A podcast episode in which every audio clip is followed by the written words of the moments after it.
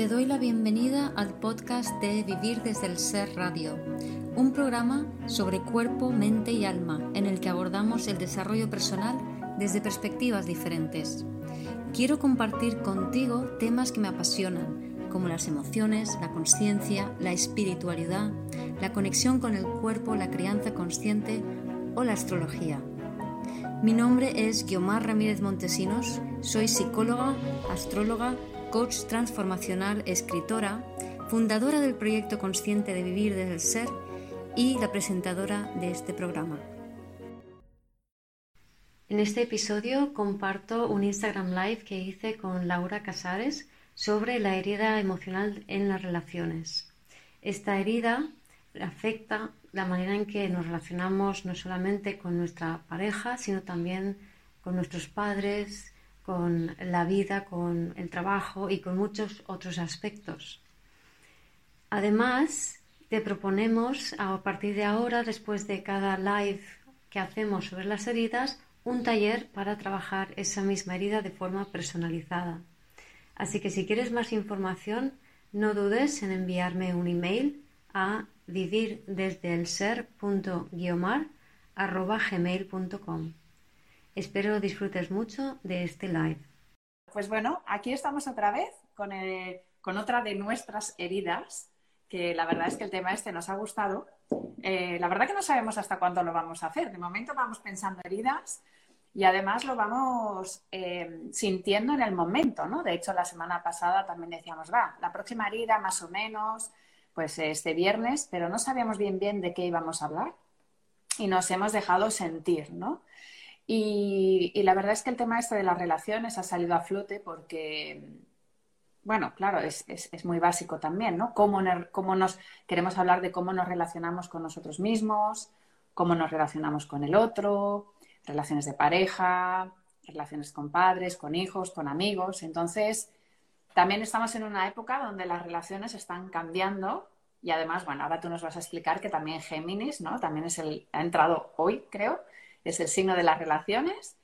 Y, pues vamos a hablar de este tema, ¿no? De cómo, de cómo nos relacionamos. O sea que, bueno, a ver si los comentarios que tengáis nos los hacéis como siempre. Bienvenidos a todos. Y bueno, vamos a empezar con este tema de las relaciones. Em, si quieres, empezamos a nivel energético, ¿no? Vamos a ver cómo, cómo funciona a nivel energético. Entonces, eh, en estos últimos lives hemos estado hablando ¿no? de las, diferentes chakras, de cómo, de cómo funcionan y hoy podemos eh, empezar explicando cómo funciona a nivel relaciones. Entonces, el chakra, eh, uno de los chakras de las relaciones es el plexo solar, ¿no? Y en el plexo solar es donde está nuestro poder, nuestro valor y por lo tanto, en el momento en que lo tenemos equilibrado, pues nos podemos relacionar con el otro de manera sana y equilibrada. Eh, y el plexo solar es este de aquí. Sí, aquí, aquí debajo. Entonces, aquí es donde el plexo, digamos que, eh, ahora hablaremos también del corazón, ¿no? Pero el corazón es como más amoroso, es más, se abre, ¿no? Es como todo, todo está bien, todo tal. Pero el plexo es el que pone eh, más los límites, ¿no? Es el que dice esto sí, esto no, esto sí, esto no. Entonces, en el plexo está nuestro valor, ¿no? Cómo nos valoramos, cómo nos autovaloramos, es también donde está la autoestima y es también donde está el ego, de hecho. Entonces, claro, aquí ya empieza, ¿no? el, o sea, el primer chakra es uno de los primeros que se, que se desarrolla, ¿no? Que es la relación, que lo hemos hablado, ¿no? La relación con la madre, la relación con la abundancia, con la tierra, con la estabilidad, con la coordinación. El segundo es el del movimiento, que también aquí, también os lo comentaré, porque ahí está también el control y en las relaciones también aparece mucho el control, pero en el tercero es el valor, es el poder y claro, aquí entra el poder y la manipulación. Entonces aquí ya es un tema que ya podemos entrar en materia, que podemos ver que cuando nos relacionamos con el otro, observemos desde dónde nos relacionamos. Este es el tema más importante hoy, ¿no? Desde dónde nos relacionamos. Entonces, este, este chakra, que si está en equilibrio va a ser neutral y va, no va a utilizar la manipulación, En el momento en que esté debilitado o demasiado activo, pues si está demasiado activo significa que vamos a entrar al otro manipulando y si está pasivo significa que no vamos a hacer nada, pero que será una manipulación pasiva. Y vamos a utilizar el poder, ¿no? El poder este para, para conseguir lo que nosotros queremos. Entonces, esta sería como, como el, bueno, es el segundo, porque el, el, segundo también, las relaciones, y ahí entramos con el control. O sea, en el segundo y el tercero ya podemos ir comentando, ¿no? Que si están desequilibrados, vamos a utilizar el control o vamos a utilizar el poder, la manipulación. Y aquí es punto, mm. Desde un punto de vista eh, diferente o astrológico y también psicológico, eh, esa zona donde está el tercer, el tercer chakra, el plexo solar, está relacionado con, con temas de la madre. ¿vale? A, nivel astrológico, la madre sería la luna. Y la luna es el ego y es nuestra zona de confort y es lo que nos conecta al pasado, a los, a, los antepasados también, a la familia, es, eh, es donde sentimos que pertenecemos. Entonces, cuando la luna mm, está herida, cuando la luna no está bien integrada en nosotros y reaccionamos desde la luna, es cuando tenemos ese tercer chakra que no está equilibrado, que en el fondo o vamos a intentar manipular o manipulamos pasivamente porque desde esa luna lo que estamos haciendo es pidiendo, pidiendo que el otro nos dé algo que no tenemos. En vez de estar empoderados, nos desempoderamos pensando que es el otro quien nos tiene que dar. Sí, sí, claro, exacto. Esto es un punto que también a nivel eh, constelaciones lo que hacemos es mirar en qué, posición tomamos. ¿no? Entonces, esto es algo que también podéis observar. Bueno, es constelaciones, pero también es análisis transaccional, ¿no? De Eric Verne, y es que cuando nos relacionamos con el otro, lo que podemos observar en qué posición eh, nos colocamos. Y hay tres posiciones. Y es la posición del niño, ¿no? Que, que el niño es el demandante, ¿no? Es el que exige, es el que quiere algo, es el que quiere algo de mamá, es algo de papá, ¿no? Es el que exige, demanda o, seduce para, para, tener lo que quiere. Luego está la posición del padre, que sería el que exige, ¿no? O sea, el, padre, la autoridad, el se hace porque lo digo yo, ¿no? El, imponer, el, desde, desde, esa posición padre. Y el, adulto, que sería la posición neutral, que es desde eh, estar en el aquí y en el ahora porque la posición de niño lo que haces es que, tanto en, el niño como en la posición padre, lo que haces es irte al pasado. Y lo que haces es inconscientemente estar repitiendo un patrón. O sea que si hay una persona que, con la que te relacionas y te recuerda un trauma o una herida o, te hace despejo, ¿no? Lo que decimos, pues puedes observar si te colocas en la posición niño, en. Uy, voy a estornudar Perdón, perdón. Cosas del directo. ¡Ay! El estornudo tiene que ver con el rechazo. ¿Qué pasa ahí con la posición de niño? Que está, que algo te ha movido. Mira, fíjate, a nivel astrológico, eh, ¿dónde está? ¿Cuál es tu posición? Señorita cristiana. A nivel astrológico, la posición del niño se puede decir que es como eh, cáncer, o sea, cáncer es la madre, pero eh, nuestra identificación con la luna y lo canceriano sería nuestra posición como niño, ¿no? Porque nos identificamos como que necesitamos una madre. Y el padre sería pues Capricornio, ¿no? O podemos decir como luna, Saturno, ¿no?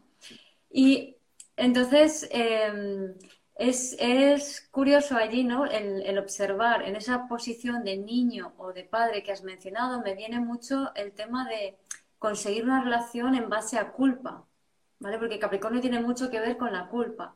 Y desde esa demanda del niño o esa imposición del padre, eh, lo que veo es la culpa y la culpa es lo que efectivamente nos hace repetir esos patrones ancestrales. Es decir, si no hubiese culpa, si en lugar de culpa y aceptación, soltamos el pasado de cuajo.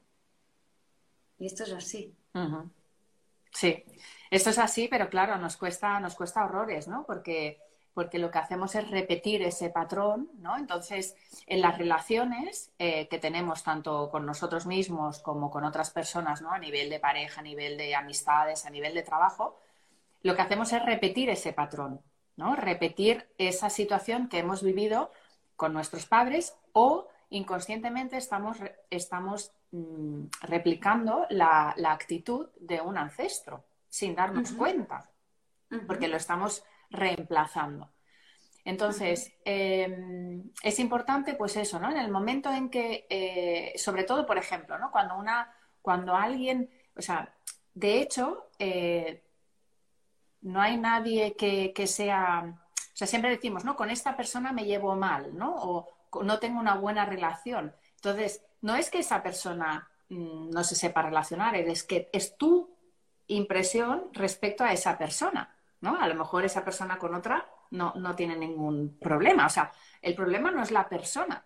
El, el, tema es nosotros cómo percibimos a esa persona y qué nos está eh, sugiriendo esa persona. Nos está eh, despertando, ¿no? Lo que hablamos también de la ley del espejo, nos está despertando algo de la infancia, o sea, un trauma nuestro, nos está despertando, y nos está eh, posicionando, pues eso, ¿no? En la, en la repetición de cuando éramos niños o en la posición lo que oíamos de nuestros padres, o lo que dices del trauma, eh, o de, por ejemplo, de una la culpa de un ancestro, eh, es cuando no sabemos estar en el aquí y en el ahora y aceptar a la otra persona tal y como es. Esto en constelaciones también es un tema entre el dar y el recibir. Y cuando nos quedamos en la situación de trauma, que donde sentimos culpa, no queremos recibir para no sentir más deuda por la culpa. Mm. Qué bueno. Sí, esto también es muy interesante, es muy interesante. Y luego, pues también cuando si vamos a, hemos hablado de la zona del plexo, ahora nos vamos a la zona del corazón.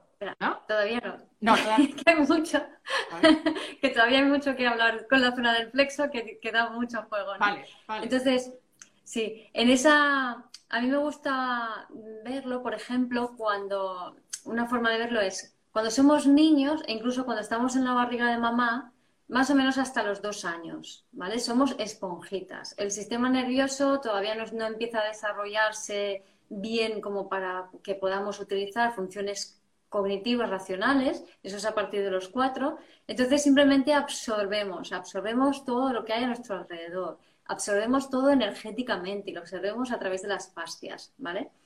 Lo que vive un bebé en esa etapa, tanto en la barriga de mamá como hasta los dos años, todo todito es para el bebé su zona de confort, lo que le da seguridad. El bebé cree que eso es amor, ¿vale?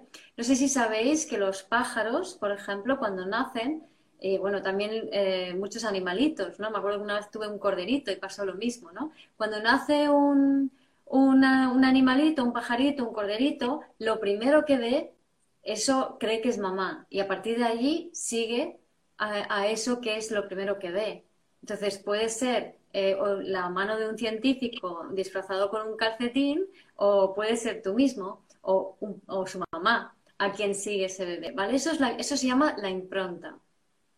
Nosotros también tenemos una impronta, pero, o sea, hacemos impronta, pero lo hacemos de una manera un poco más compleja. Es a lo largo de esos dos años más el periodo de gestación y lo que se nos imprime es todo el ambiente, emocional que hay en casa, ¿vale? De tal manera que si en casa eh, incluso pasan cosas desagradables, imagínate, pues los padres se llevan fatal y siempre están gritando y chillando entre ellos. O hay un problema económico en casa porque no se llega a final de mes porque hay muchos gastos o el padre se ha quedado sin trabajo o se muere alguien, fallece un abuelo, alguien muy importante en la familia o ha, habido una pérdida de un niño antes del embarazo contigo. O sea, todo este tipo de circunstancias va a teñir ese ambiente emocional de cuando tú naces y eso lo que va a hacer es que tú, para ti, eso es tu zona de confort.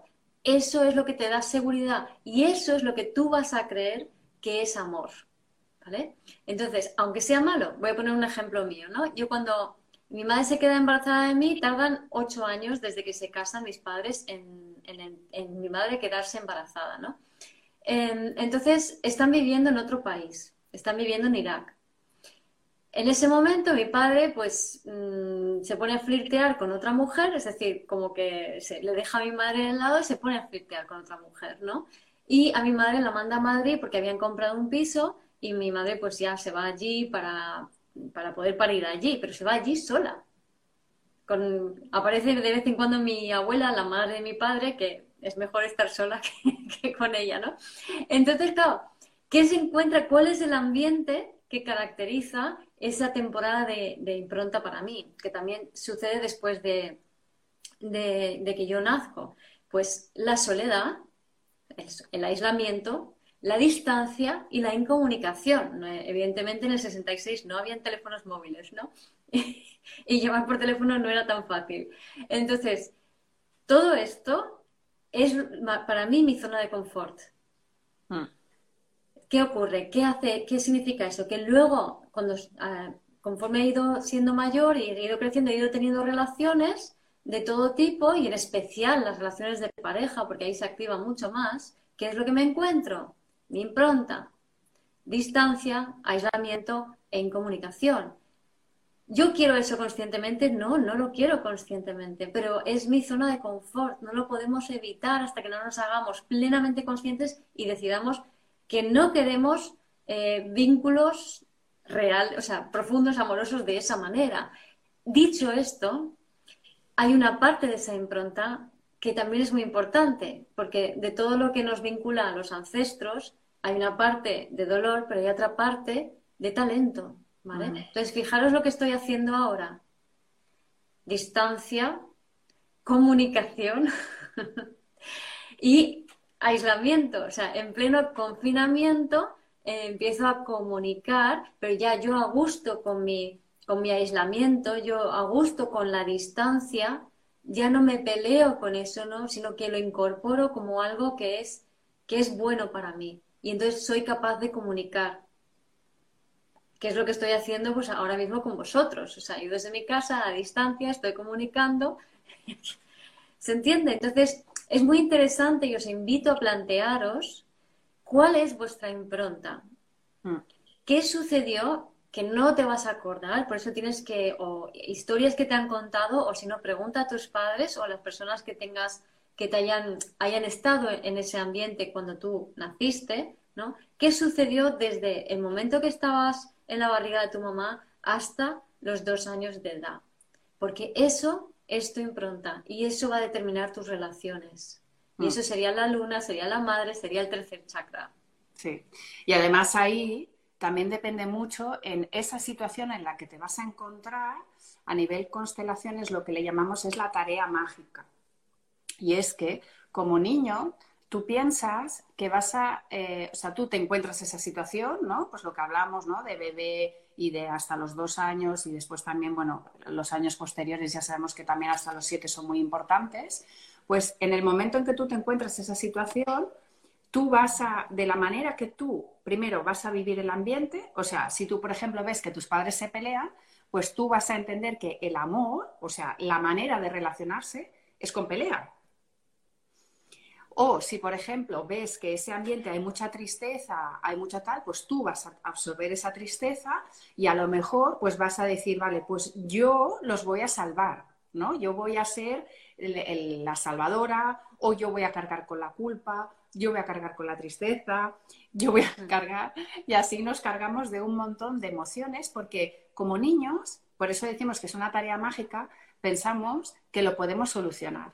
Y de esa manera que nos vamos a relacionar con papá y mamá, pues a lo mejor eh, ya sabéis que mucha gente dice, ¿no? La gente que es cómica o que hace tal, en el fondo es como muy triste y es como tiene un ambiente de mucha tristeza y se da cuenta que si a lo mejor hace una broma o hace tal, mm, recibe la atención.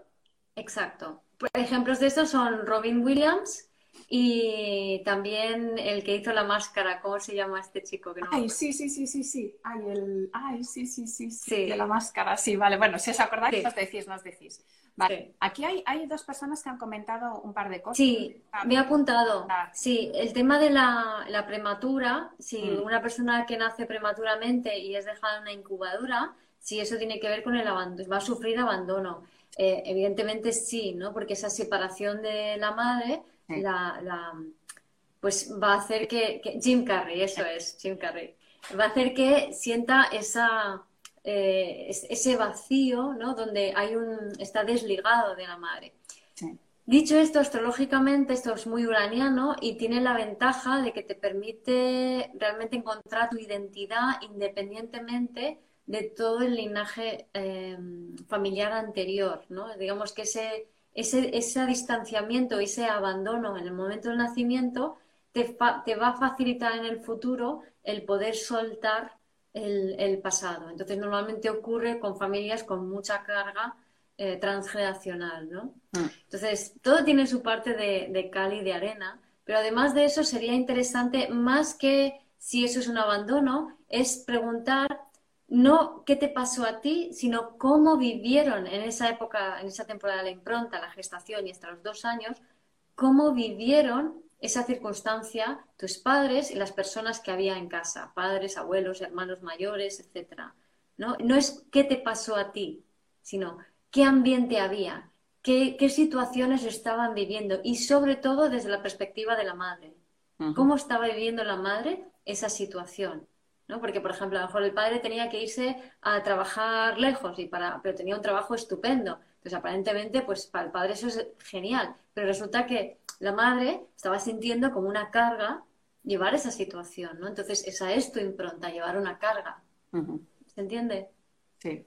Sí, sí, sí, sí. Y a nivel de tarea mágica es lo mismo, ¿no? Es intentar averiguar qué es lo que, ante esa, ante esa situación, qué es lo que tú has hecho, porque es lo que te vas a, lo que vas a repetir, ¿no? Después, pues lo que hablábamos, ¿no? Puedes tener em, la tarea de Salvador, puedes tener eh, la tarea de de protegerte demasiado, ¿no? De aislarte de, o de paralizarte, de quedarte congelado, ¿no? Esa, esa congelación, el no sentir, el sentir demasiado. Son, son todos estos, estos temas que, que, van a salir después porque es como nosotros hemos reaccionado. Entonces, ser conscientes de esa tarea mágica y una vez somos conscientes de la tarea mágica, pues eh, la podemos regular, ¿no? Porque es lo que tú dices, porque tiene esa tarea mágica, tiene esa doble cara por un lado nos hace sufrir, pero por otro lado es un talento. Exacto. Y lo sabemos utilizar. Entonces, eh, recordar que eso, ¿no? Que en, el, que en el plexo solar estamos hablando, ¿no? De esta, de esta, a lo mejor ahí, pues hemos intentado eh, manipular, que significa una persona tan manipuladora, tiene mucha energía, significa que va a ser como el centro de atención, va a estar, ¿no? Como como llamando la atención, manipulando la situación, o sea, no tenemos que entender la palabra manipulación siempre con, la connotación negativa, pero a lo mejor ha intentado manipular la situación para, pues por ejemplo, ¿no? Lo que decías, ¿no? Si el padre engañaba a la madre así para que la madre no se diera cuenta, para llamar la atención, ¿no? Ni, por ejemplo, los niños hiperactivos, ¿no? Los niños hiperactivos también tienen muchas veces el, plexo eh, congestionado, pero tienen mucha energía y es porque, no, mirarme a mí, mirarme a mí, porque así no estáis pendiente de lo que está pasando. Exacto, sí. Y eso es normalmente cuando hay desequilibrios, los niños están siempre intentando quitar el, el dolor de papá y mamá para que una vez que eso está fuera del sitio, entonces papá y mamá les pueden ver y puede darte amor, ¿no? Es un poco lo que quiere el bebé en definitiva, ¿no? Claro, claro. Y en esa fase tan importante también que es el contacto físico, ¿no?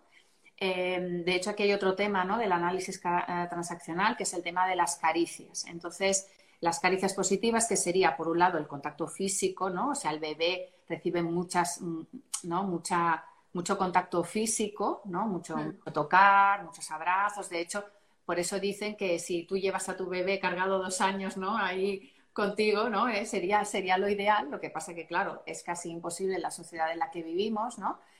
Em, y luego no es solo caricias del contacto físico, sino que se refiere a algo ya eh, más amplio, ¿no? A una mirada, a una palabra bonita, a un gesto, a un interés real, ¿no? Y eso es el dar, ¿no? Y entonces aprender a recibir esa información porque cuando tú recibes, después eres capaz de dar, ¿no? A nivel constelación, eh, primero recibimos, recibimos la vida y recibimos todo eso, y después cuando empezamos a ser adultos, empezamos a, eh, a dar, ¿no? Con lo que hemos recibido, el dar y el recibir, y de hecho el dar y el recibir es, el, es en constelaciones cómo nos relacionamos, ¿no? O sea, si hemos tomado lo suficiente, vamos a poder dar, pero si no hemos tomado, no tenemos para dar.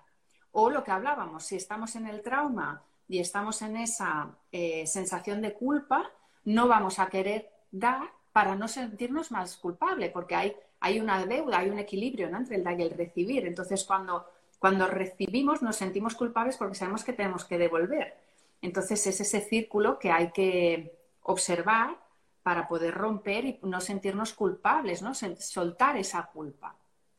Claro, pero si mamá está enganchada, o sea, una mamá tiene que ver a su bebé, pero si esa mamá está enganchada energéticamente en historias no resueltas del pasado, no le va a dar a ese bebé. No. No. Entonces ahí vemos lo importante de ahí Ahí vemos la, la, importancia de la relación con la madre, que muchas madres no han podido ser madres, en realidad. Entonces, aquí tema importantísimo, y es que una vez ahora que estamos haciendo este trabajo de autoconocimiento, ¿no? de, de observar estas situaciones, ahora que somos adultos, lo que podemos hacer es ver esa situación, ver a nuestra madre que no pudo recibirse tampoco de su madre, o sea, la madre que no ha, que no ha podido dar, es porque tampoco recibió de su madre. Entonces, como, como adultos, si somos capaces de ver esa situación y la aceptamos, porque en realidad eh, lo que decimos también en constelaciones es que la única tarea que tienen los padres y que es la más importante es que nos han dado la vida. Ya está, ya está. En realidad. Eso seguro. Si tenemos suerte, si tenemos suerte nos dará muchas otras cosas. Pero ya solo el hecho de que nos han dado la vida, debemos agradecer. ¿no? Entonces, esa aceptación y ese agradecimiento eh, y esa aceptación de la realidad, que fue como fue, sí, claro, si nos quedamos en, el, en, el, en la posición de niño de ah, como no me has podido dar mamá, no me has visto, yo eh, me quedo en esa posición de niña y tampoco sé, o de niño, y tampoco sé dar. Entonces, ¿qué ocurre? Voy a buscar relaciones donde se repita ese patrón. Entonces, si mamá no me dio, ¿qué, ocurrirá? Pues voy a buscar parejas que no me den. Hay ejercicios, hay ejercicios para integrar a la madre, honrar a los padres, todo esto es el tema que hacemos constantemente en las constelaciones. Entonces, ejercicio para integrar a la madre, pues ver tal como es, sí. Sí, y muy importante, vamos a aprovechar para anunciar que vamos a empezar a hacer un taller para cada, después de cada charla para aquellos que queráis trabajar con nosotras esos temas. Y en ese taller vamos a hacer constelaciones familiares también, ¿vale? Online, vía Zoom. Entonces, luego al final lo detallamos más, pero que sepáis que tenéis la oportunidad de hacer el taller con nosotras para si alguien quiere hacer ese, porque por demanda popular, la verdad es que la gente nos ha ido preguntando y diciendo y que, quieren trabajarlo más en profundidad, así que lo vamos a, anunciar al final y lo vamos a poner en nuestros, en nuestras, em, en nuestros posts y también enlace en la bio, nos, eh, podéis registraros al taller a través del enlace de la bio. Em, y hablabas de las relaciones, de cómo condicionan eh, las relaciones que tenemos, pero ojo, no solamente condiciona las relaciones de pareja, sino que todas las constelaciones familiares, se llama constelaciones familiares porque todas las relaciones en nuestra vida se reducen a las constelaciones de nuestras familias, papá, mamá y ancestros, todas. Entonces, siempre va a estar papá, mamá en medio de tú y los ancestros cuando consteles lo que sea. Y lo que es increíble es que se puede constelar la relación con cualquier cosa. yo he constelado la relación con partes de mi cuerpo que me duelen. Con, he constelado el registro del trauma, o sea, el registro traumático del sistema nervioso de mi cuerpo. He constelado pies, brazos. Eh, he constelado, por supuesto, relaciones con personas. Eh, he visto constelaciones con, he constelado también con el, amor, eh, el dinero. Em, se puede constelar una casa que no logras vender, la relación con tu jefe, el trabajo, tu misión de vida. Puedes constelar cualquier cosa. Y todas esas relaciones remiten a desequilibrios y desórdenes en las relaciones con mamá, papá y ancestros. Así que el chakra, el tercer chakra es mm. fundamental. Ese es de entrada. Exacto.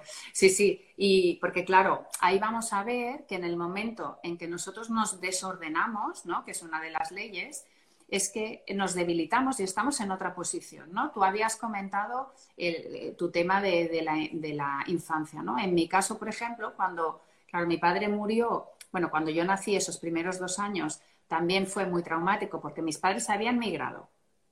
Eh, eh, en ese momento acababa de morir la madre de mi padre, o sea, mi abuela, acababa de morir y luego su hermana.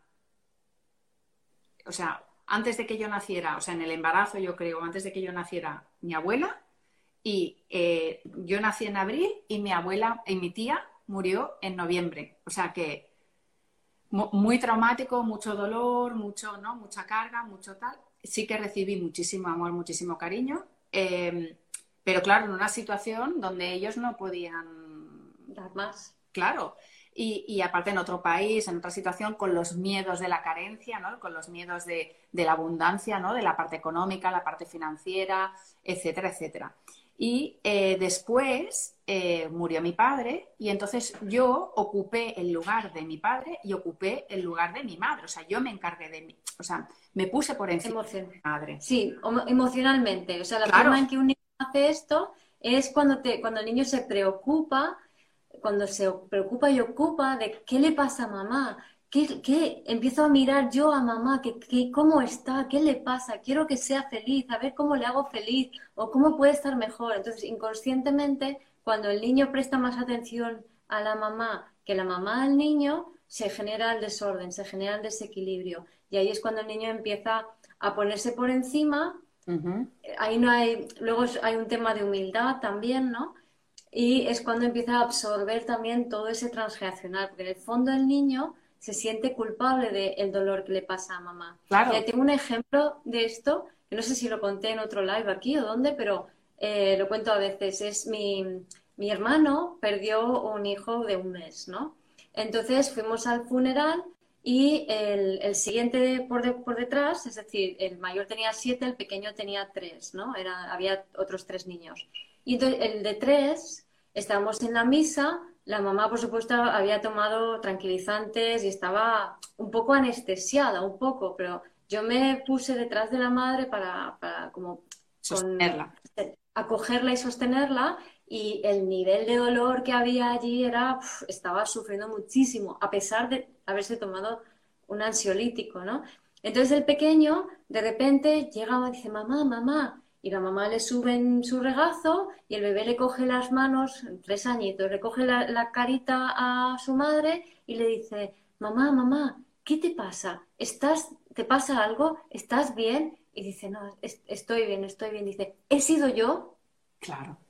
¿He sido yo? Con tres añitos. Mm. ¿Vale? Y el niño lo que, se, lo que se puso luego a hacer, que es lo que mejor le vino en ese momento, es correr y correr y correr y correr alrededor de la iglesia una vez que terminó la misa. Y ahí se descargó un poco, ¿no? Pero aún así, ese evento le ha marcado a él y a sus hermanos, ¿no? Porque yo he ido viendo la evolución. Sí, sí, sí, sí, sí. Aquí preguntan también qué pasa cuando los roles se cambian cuando el niño ya tiene 20 años. Es lo mismo. Es lo mismo, porque en cualquier momento, o sea, aunque tengas 40 o aunque tengas 50, o sea, no, como hijos, cuando somos hijos, no nos podemos poner por encima de nuestros padres. Esto ya lo hemos hablado en muchas ocasiones porque eso lo que hace es que te debilita. ¿Qué ocurre? Por ejemplo, yo, pues en ese caso también, que yo pues me puse, mm, ¿no? Me encargué emocionalmente de mi madre y de la familia y así, ¿no?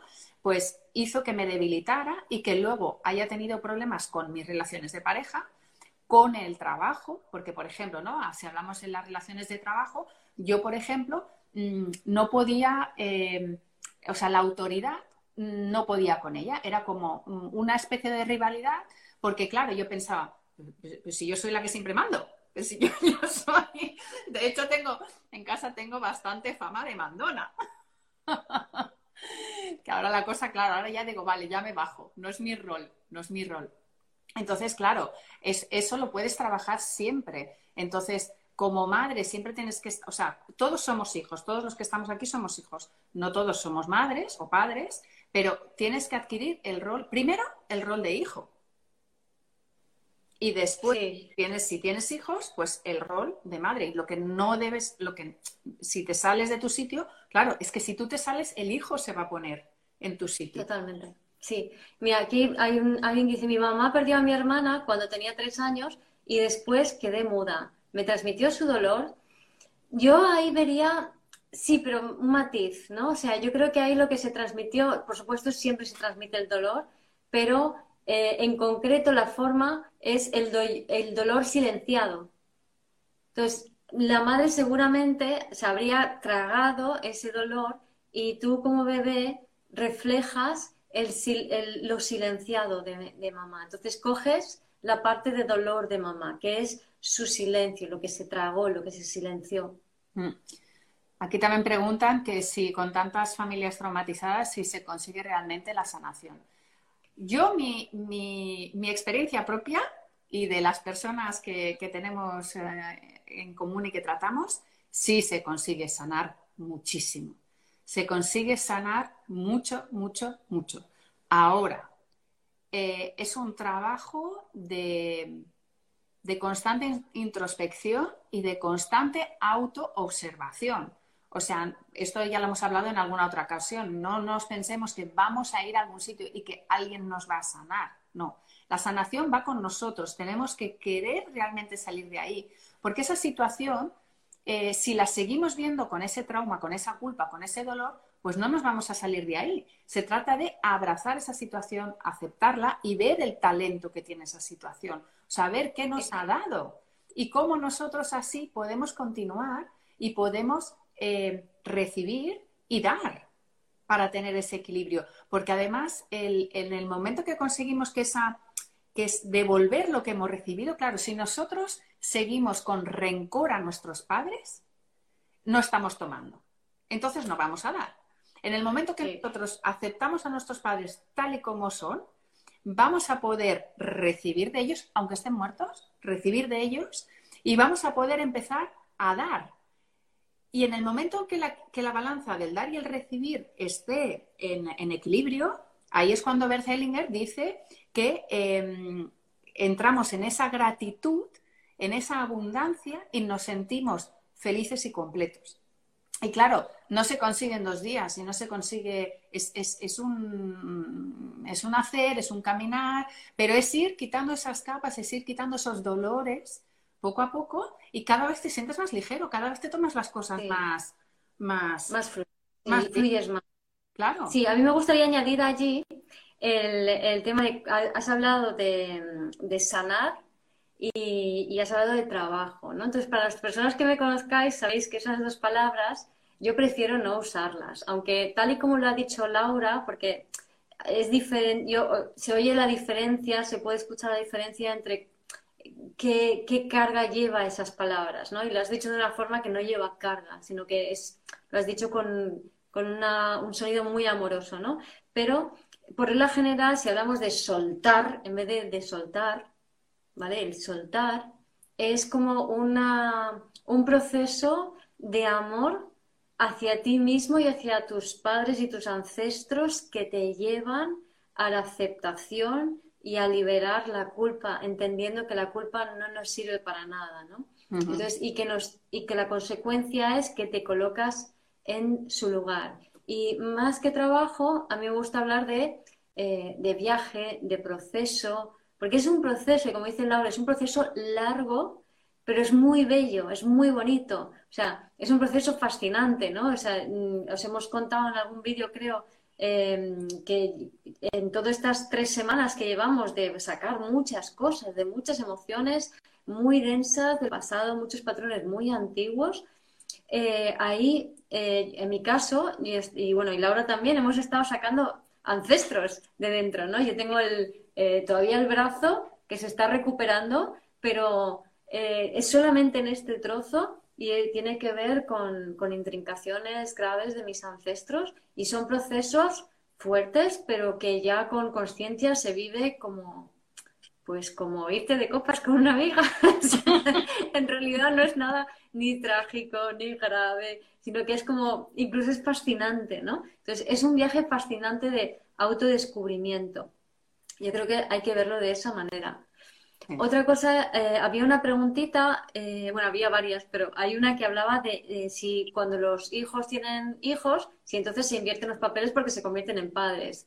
No, porque siempre van a tener padres y los papás siempre son los mayores. Es decir, los, los que están por detrás siempre son los mayores. Hmm. Entonces, en, en, constelaciones es muy claro, ¿no? O sea, están, estás tú, están tus padres detrás, detrás los abuelos y así sucesivamente. Entonces, mm, cada generación mira a la siguiente eh, detrás, ¿no? Entonces, cuando eh, usurpamos el, el, rol que no nos toca, el de padre, el de madre, haciéndonos cargo del dolor transgeneracional, es como si nos diéramos la vuelta y estuviéramos mirando hacia atrás, a nuestros padres, a los abuelos, ¿vale? Buscando, en el fondo estamos buscando completarnos para luego girarnos y mirar hacia adelante, que es donde está nuestra vida y el futuro, ¿vale? Entonces, en constelaciones se habla mucho también de, eh, de esa humildad, ¿no? A veces cuando cargamos mucho tenemos una posición como yo puedo con este dolor, yo puedo con esta pena, yo puedo con este programa. Y es necesario tener un poco de humildad para ver a tus padres como personas que son más fuertes que tú, estuvieron ahí antes que tú y son más mayores que tú. Sí, sí. Por eso, por eso hacemos la, honra, ¿no? La honra para, para, honrar aquello que nos han dado, que es la vida. Y el resto, pues, eh, pues, pues ya eh, es, nuestra interpretación y es nuestro, nuestro dolor. Vale, podemos pasar ahora ya sí, ¿no? Al corazón. vale, vamos a pasar al chakra corazón porque esto también es muy importante en el tema de las relaciones. Y es, pues eso, ¿no? Nuestro chakra corazón, que sí que está en el corazón físico, ¿no? Del órgano. Y eh, el, corazón es, eh, cuando está en equilibrio, es cuando te sabes relacionar con la otra persona de una manera equilibrada, amorosa, eh, sin condicionamientos y creas una conexión de verdad y hay espacio. El corazón es el lugar del espacio. Cuando no está en equilibrio, es que no es una conexión, sino es un apego. Entonces, las personas que eh, tienen el chakra corazón en equilibrio, mm, fantástico, pero las que tienen, por ejemplo, el chakra hacia afuera, que son aquellas que se han entregado por amor, ¿no? Que cuando, pues, cuando eran pequeños han dicho, vale, pues yo, yo voy a salvaros, yo voy a querer mucho, yo voy a, a mm. mostrar mucho amor, ¿qué ocurre? Que estas personas van a, tener, van a tener el problema de tener muchos apegos. ¿Por qué?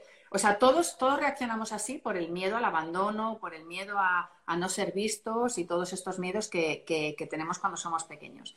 Entonces, ¿cómo podemos reaccionar? Pues volcándonos en el otro, ¿no? O sea, con esa relación de apego, de mm, invado tu espacio, ¿no? ¿Para qué? Para que me quieras, para que me veas y me quieras. Por eso estoy delante tuyo invadiendo tu espacio y lo que hace la otra persona es alejarse. Cuanto yo más me acerco, más se aleja la otra persona.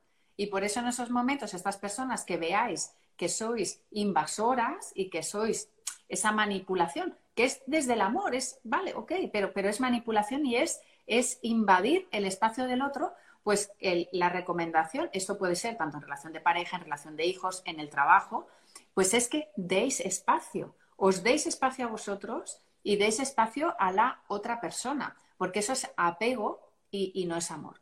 Y el efecto contrario es que cuando hemos tenido, o sea, esa es una de las características que podemos desarrollar cuando hemos mm, sido dañados y esa ha sido nuestra protección, tirarnos hacia adelante. La otra protección es tirarnos hacia atrás, que es poner una barrera, ¿no? Y es ser emocionalmente, pues esas personas que son, parecen más frías, más calculadoras, eh, menos emocionales y que ponen distancia.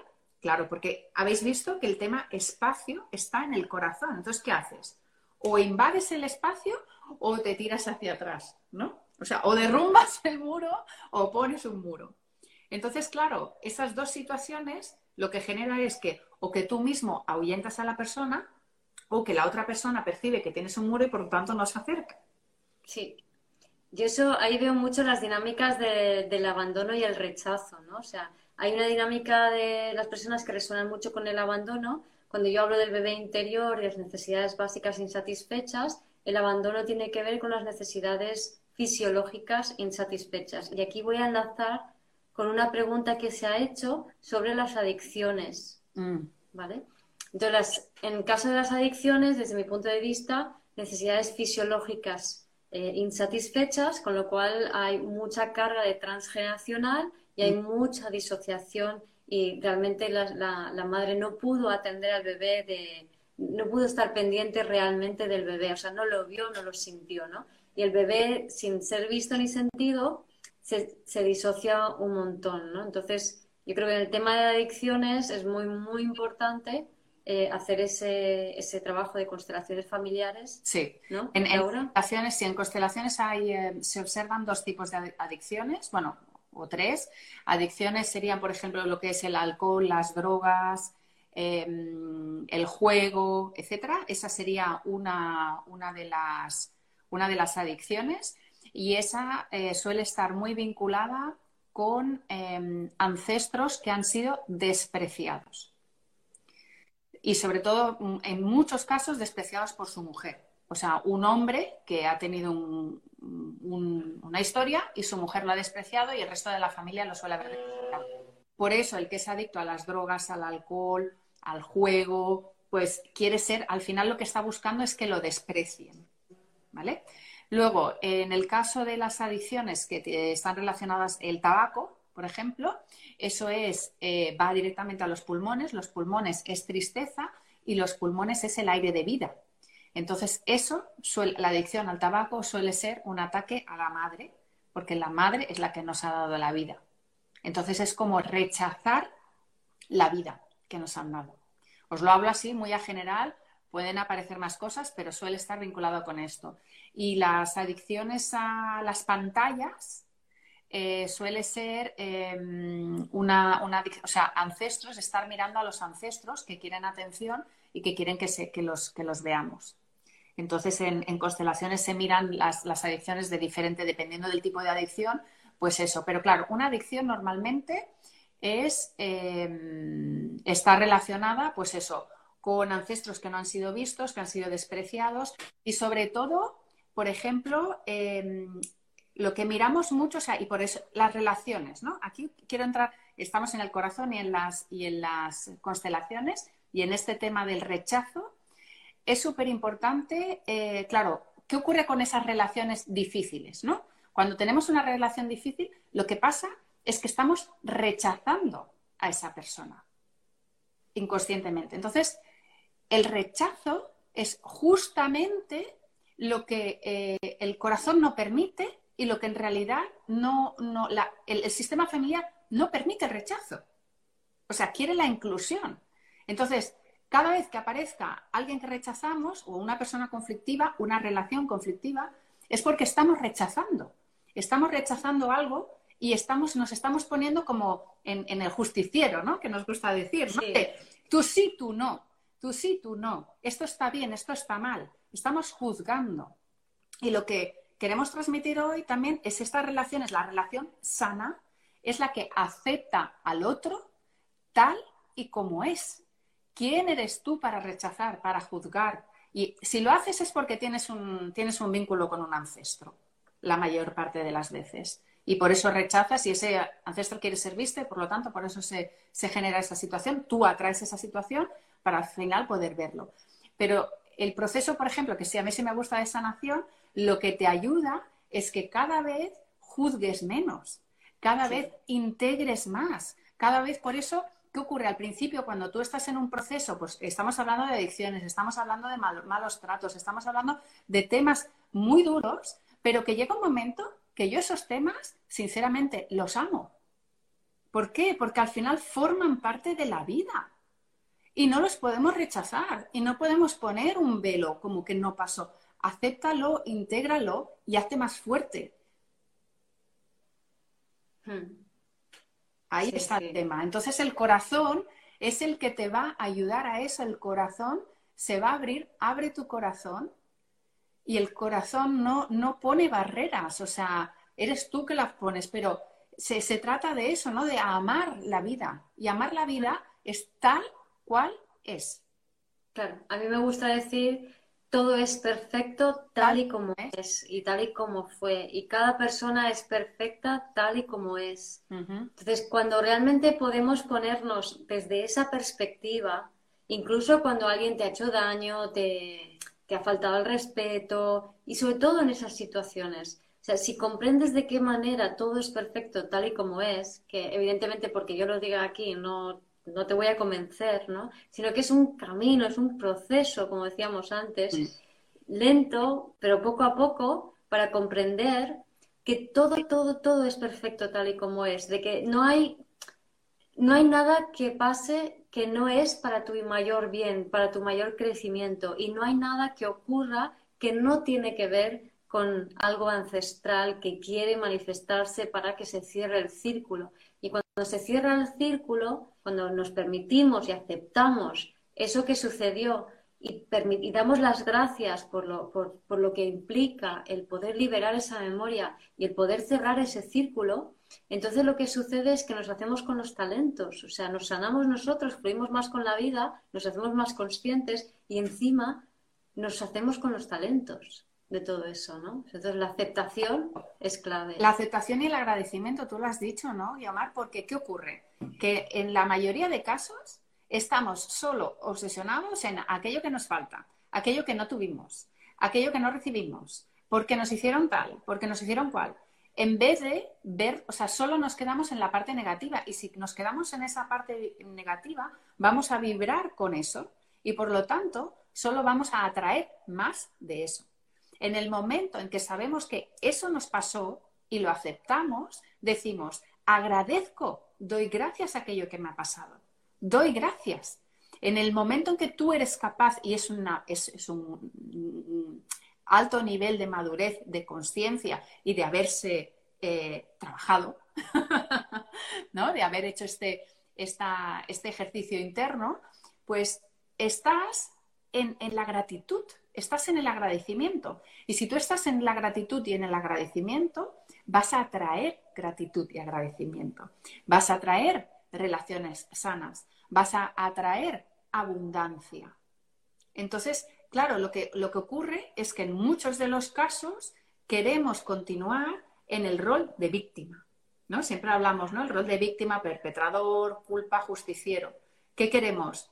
Seguir en ese rol de víctima porque me pasó, me pasó y mira y mira y no sé qué, o queremos hacernos cargo, volvemos al chakra plexo, volvemos a recuperar nuestro poder, porque en el momento en que nosotros nos hacemos víctimas, le estamos cediendo el poder al otro. Estamos cediendo el poder a nuestra madre, a nuestro padre, a aquello que pasó, a mi ex, a mi jefe. Le cedo el poder y que, es, que esa situación o esa persona eh, eh, decida por mí.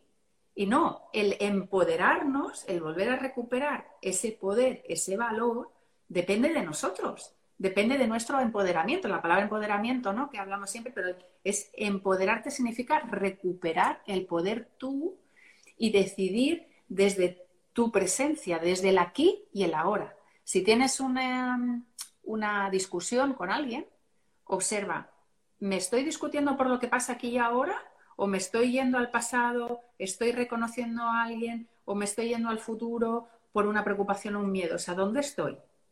Claro, claro. Y en cuanto al corazón, también me gustaría añadir que desde la perspectiva mía del bebé interior, la, forma de poder equilibrar tu chakra corazón eh, es siendo más amable y cariñosa contigo para darte el cariño, la atención, eh, los mimos, el, gustito, el placer que tú necesitas para tú sentirte bien y calmada, ¿no? Entonces, eso es lo que te va a ayudar a equilibrar ese chakra.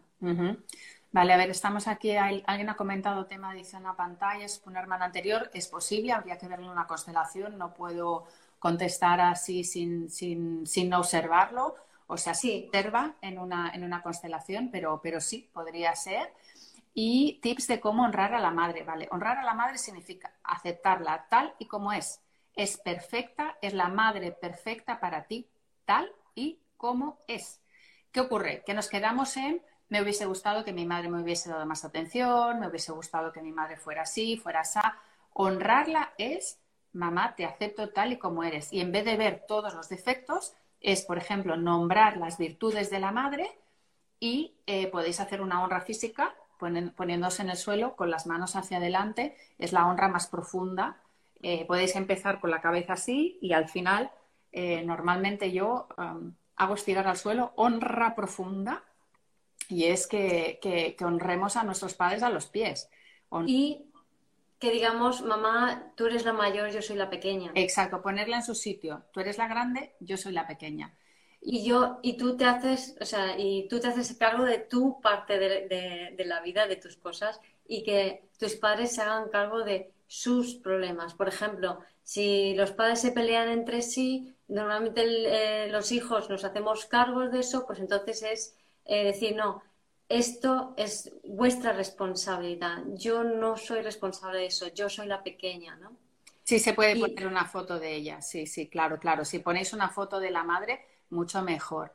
Em, sí. Alguien que hizo una constelación conmigo después recordó las virtudes de la madre de la nada. Qué casualidad. Claro. Alguien que claro, claro, padre alcohólico y que atrae a personas alcohólicas. Claro, o sea, ¿qué ocurre?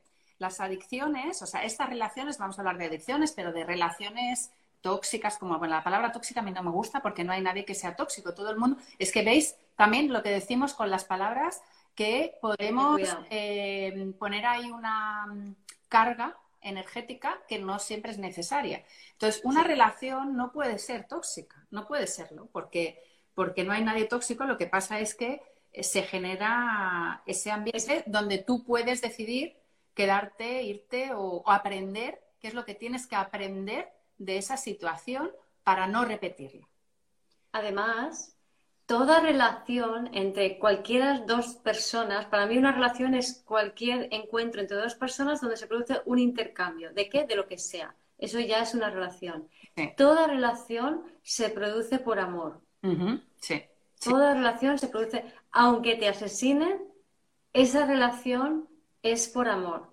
¿Por qué? Porque a nivel de alma, ese encuentro entre almas sirve un propósito que es tener una experiencia que permita cerrar un círculo kármico.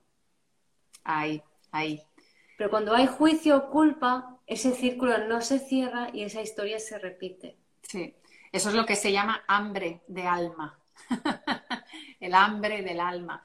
En el caso que hablábamos de esta, exacto, de esta chica que ha comentado, pasan los comentarios muy rápido, no, los podemos casi ni leer, pero ha comentado que el padre alcohólico y que entonces ella atrae esas situaciones. Claro, porque lo que quiere es, esa situación quiere ser vista y hasta que no se reconozca y no se solucione, se va a seguir repitiendo. Porque el sistema familiar, como cualquier sistema, el otro día hablaba con alguien que, que es eh, química o así, ¿no? Entonces, eh, vemos que la naturaleza, la naturaleza busca el equilibrio. Hay sol, hay eh, luna, hay día, hay noche, ah, hay, tormenta, hay sol, ¿no? O sea, el sistema busca el equilibrio. Lo que pasa es que nosotros somos los que etiquetamos, ¿no? Que decimos, hace buen tiempo, hace mal tiempo. No existe el buen tiempo, el mal tiempo. Eso lo ponemos nosotros, ¿no? aunque, aunque nos moleste, y a mí la primera, que, que vivo en un sitio donde llueve mucho. o sea, no puedo decir hace mal tiempo, llueve mucho, pero para, la, para el equilibrio de la naturaleza de esta zona es lo adecuado. ¿Quién soy yo, de, ¿quién soy yo que, que puede etiquetar eh, eh, hace, hace mal tiempo? Entonces, el sistema siempre va a buscar, y por eso en las relaciones, o sea, un sistema, una relación, va a buscar el equilibrio va a buscar eso para poderse equilibrar. Entonces, si queremos seguir, o sea, cuando, cuando les llamamos tóxicas, es una relación en desequilibrio. Entonces, algo quiere ser visto, necesitas aprender para equilibrar y no volver a atraer más de lo mismo. Y es lo que hablábamos antes, si tú vibras en esa energía, vas a atraer más de esa energía en el momento que aceptes a tu padre tal y como es o que aceptes esa situación tal y como es y sepas estar en agradecimiento, ya no vas a necesitar que te pongan más personas así para primero reconocer a nuestros padres, son los primeros, y además seguramente ancestros que hay detrás. Porque si él era si un padre es alcohólico, no es porque sí, es porque está siendo fiel a ese ancestro eh, seguramente despreciado. Claro. Y ahí lo curioso, por ejemplo, en el buscar una pareja que también termina siendo un adicto a sustancias, es por un lado la niña queriendo buscar el reconocimiento de mamá, de papá, pero por otro lado es también el padre que busca el, ser reconocido por la hija. Claro.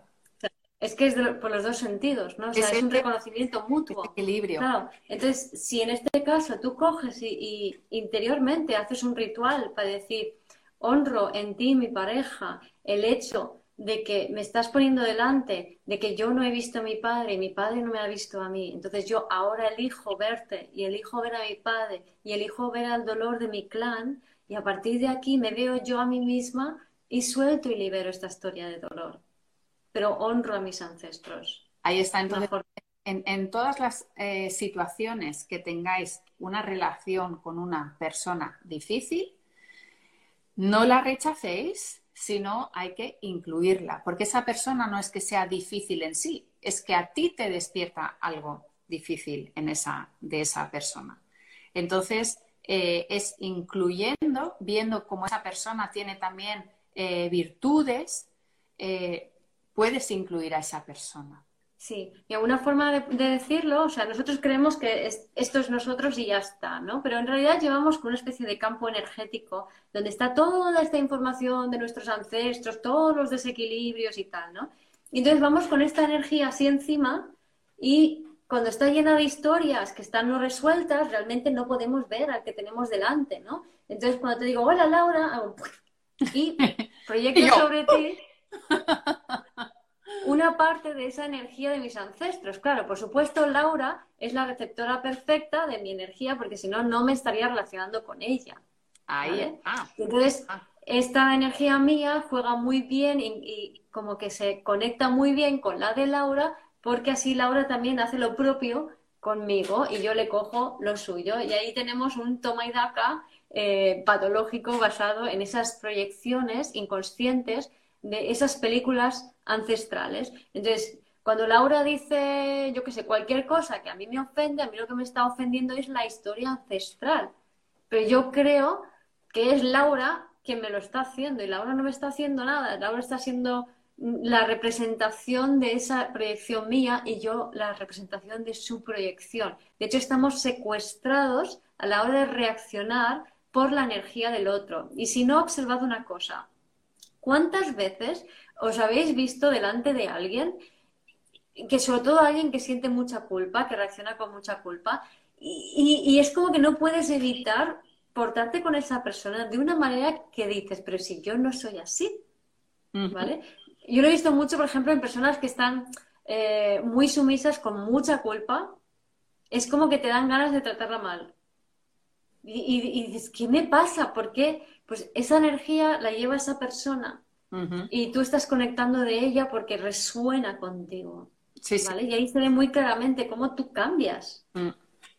Sí, sí. Y cuando eh, es, ser consciente, es, darse cuenta de que, de que pasa esa situación y pararse. El otro día me encantó, además es alguien que nos está viendo por aquí, que, comentó, ¿no? Que, bueno, ha empezado eh, con nosotras y eh, al ser consciente observó a su pareja hizo algo y eh, esta persona, y, esta, esta, persona en concreto, dijo, a ver, y se dio cuenta de que reaccionaba de una manera desproporcionada y paró y dijo, vale, no eres tú, es que me está despertando algo que es mío. Y se quedó en su sitio, empezó a reflexionar qué es lo que estaba, em, se le estaba despertando y lo apuntó.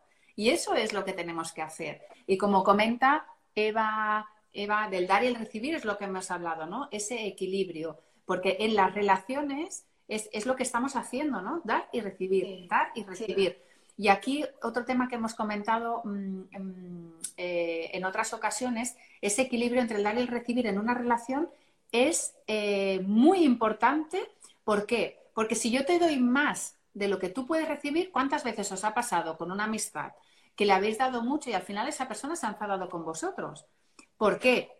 porque esa persona quiere una deuda y si no te puede devolver, se siente en culpa.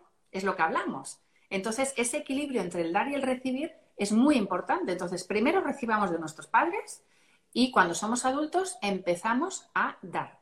Y dar lo damos también con agradecimiento y aprendamos a recibir, porque tampoco sabemos recibir agradecimiento. A la que me dices, ah, qué guapa que vas, ah, que no sé. Ay, no, no, no, no, no, no.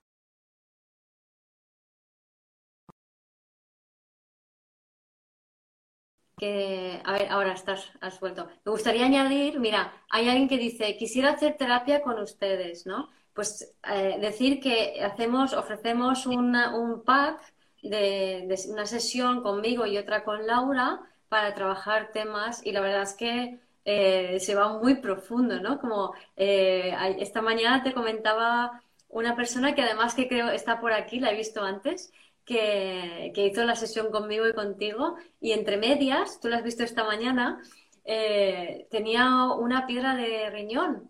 y, después, o sea, y, aunque primero era después de mi sesión y antes de la tuya, yo creo que en realidad es la energía conjunta que ya va actuando. Y, o sea, somos las dos que, que logramos ese efecto, pero que le se fue a un análisis, a un chequeo médico y le había desaparecido la piedra del riñón. En una semana, porque tú la viste la semana pasada y yo la he visto hoy. o sea que realmente está, está teniendo, eh, bueno, bueno, nosotras qué vamos a decir, ¿no? Pero, pero... estamos felices. Decimos que, o sea, estamos muy felices porque nos está flipando, o sea, esta, esta colaboración que hacemos Laura y yo, tanto haciendo lives como en sesiones, ha surgido casi de la nada, por casualidad pero no sé, yo creo que es hay como magia allí, ¿no? Que la mm. gente nos está dando mucho feedback, os está ayudando muchísimo, que hay muchas fichas y entonces es como, mm, ¿cómo podemos hacer más para vosotros, no? Y entonces, bueno, las, las, sesiones las hacemos conjuntas, una mía, una con Laura, que son 120 euros las dos, eh, es un poco de descuento de cada una. Y eso, si estáis interesados, os ponéis en contacto con nosotras directamente a través de, un mensaje privado en Instagram. Sí, o si nos conocéis, pues también, ¿no? Con cualquier contacto que tengáis, somos muy accesibles, ¿no?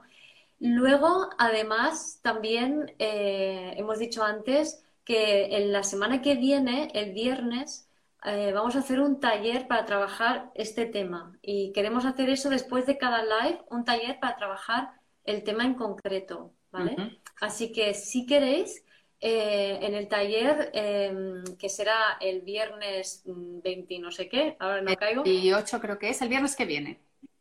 El viernes que viene, de 5 a 8 más o menos, ¿vale? Unas tres horitas. Se va a trabajar más en profundidad, va a haber un poco de teoría, mm, va a haber mucha interacción, ¿vale? Lo ideal es que estéis presentes.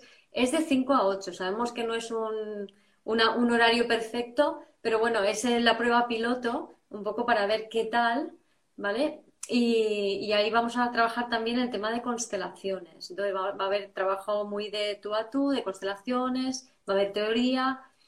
Si no podéis estar en directo, eh, habrá grabación, pero solo para la teoría, porque eh, va a ser un trabajo muy vivencial. Mm. Pero no os preocupéis que si no os viene bien ese horario, ese día, vamos a hacer más, vamos a hacer otros horarios y conforme vayamos viendo que esto va saliendo, y, la demanda, si os vienen mejor otros horarios, nos lo podéis pedir. O sea, podéis decir, oye, me viene mejor tal, y nosotros podemos sondear así eh, esos diferentes horarios, ¿verdad, Laura? Sí, sí, es que además lo que vemos es que ahora en una charla, bueno, primero que ya veis, ya nos hemos vuelto a pasar un, poco de la hora y las preguntas a través de aquí del Instagram no es muy cómodo porque, porque primero que nos podemos, bueno, intentamos contestar, pero pasan tan rápido que no nos da tiempo de contestar. Entonces, si tenemos un foro donde nos podéis preguntar temas personales, pues lo podemos contestar en el momento y hacer ejercicios que os sirvan eh, eh, de manera conjunta y luego, aparte, claro, si queréis ya más a fondo, pues las, eh, el paquete, las sesiones con cada una de nosotras.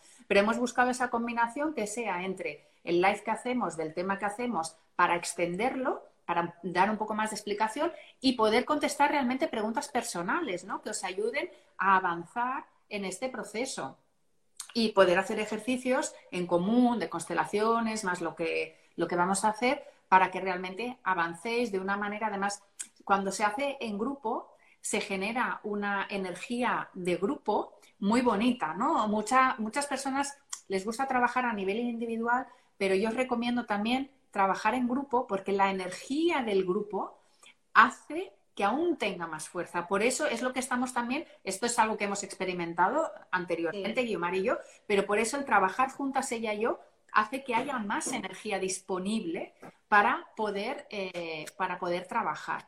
Y lo que decimos, veo aquí horario de fin de semana, Suset, bueno, ya, ya, ya iremos viendo, ya iremos viendo, hacemos lo que podemos. De momento hemos dicho, vamos a hacer el primero, vamos a experimentar y a partir de aquí, pues ya vamos a ver pero, pero queremos probar esta, esta modalidad y si vemos que funciona, pues ya, ya, ya haremos más cosas, ya. no os preocupéis. Sí, que haremos más cosas y también en esto de constelaciones, bueno, como en todo en la vida, eh, todo es perfecto tal y como es, ¿no? Entonces a lo mejor dices, no puedo ir a esta, pero de repente a esta otra sí que puedo ir y me queda perfecto, pues es porque es a la que tienes que ir. O sea, no puedes estar donde no, donde no resuena y tienes que estar donde sí resuena y eso no es ni bueno ni malo, es que es así, ¿no? O sea, la vida nos está llevando por, por donde tenemos que ir, ¿no? Sí, sí, sí, sí. Y que cada uno tiene su tiempo, o sea, no tengáis prisa, no queráis correr, no queráis hacerlo todo de golpe, sino que cada uno tiene su proceso, su momento y todo ocurre como tiene que ocurrir. Muy bien. Pues nada, pues ya estamos porque llevamos el próximo viernes 28 de mayo. Sí, el próximo viernes 28 de mayo será el taller. El taller. Sí, y son 40... En nuestros perfiles lo podéis ver. Sí, son 40 euros y a través eso del enlace en nuestros mm. perfiles eh, hemos puesto ahí el registro al taller, que directamente te registras y está el pago todo junto. ¿no? Sí, exacto. Y cualquier cosa nos envíes algún mensaje, pero vamos a intentar ponerlo claro tanto en el perfil de Instagram, en la página web, etcétera, para que lo podáis ver fácilmente. Muy bien, pues un millón de gracias también a vosotros por vernos, por escucharnos, por acompañarnos, por crear esta magia que se crea en, estos lives también, como veis, de grupo, porque es que se crea esta magia. No, no solo somos nosotras, sois vosotros que estáis aquí con nosotros, con nosotras y eh, eh, percibimos toda esta energía y os queremos comunicar. Y aún teníamos más temas, pero es que no nos da, es que no nos da tiempo, es que en una hora. no, no, por eso hemos querido ampliar que tendremos tres horas en este taller para poder profundizar y poder realmente eh, contestar a preguntas personalizadas. Gracias por escuchar este episodio de Vivir desde el Ser Radio.